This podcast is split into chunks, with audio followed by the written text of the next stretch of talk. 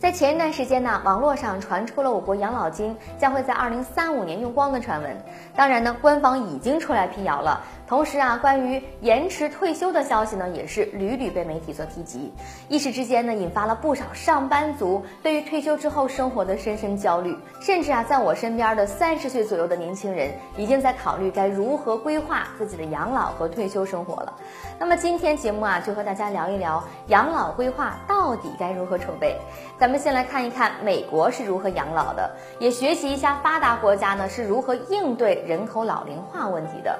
在美国呢，正常的退休年龄啊是六十七岁，如果是提前退休呢，则是六十二岁。美国鼓励大家延迟退休，如果一个人选择在七十岁或者是七十岁以后退休。那么每个月呢，就会拿到百分之一百三十二的养老金，而如果刚满六十二岁就选择退休的话呢，就只能领到百分之七十的养老金。根据美国公动局在二零一三年统计的数据显示，六十五岁以上的美国男性当中啊，百分之二十四的人仍在工作，而六十五岁以上的女性当中呢，百分之十五的人呢还在继续工作。至于美国人退休以后养老金能拿多少，这和工作时长、退休年龄以及月均的收入相关联。像低薪工作的销售员呐、服务员等等，如果是工作三十五年以上，每个月的养老金大概不到九百美元。如果是高薪阶层，比如公司管理层等等，那么年薪超过十一万美元社保上限的话呢，工作三十五年以上，那么养老金可以高达两千六百美金。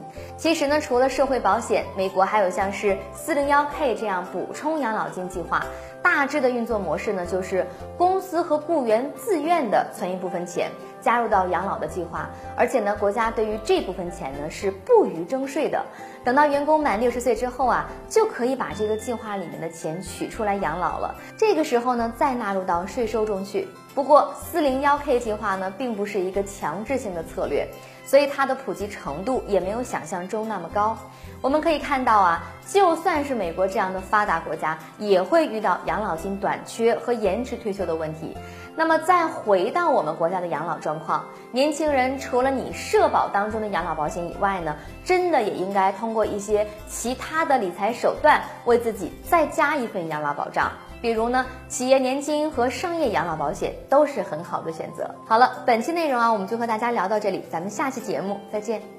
分享财经知识，点评热门话题。大家好，我是一飞，快点击关注，让财经资讯尽在掌握。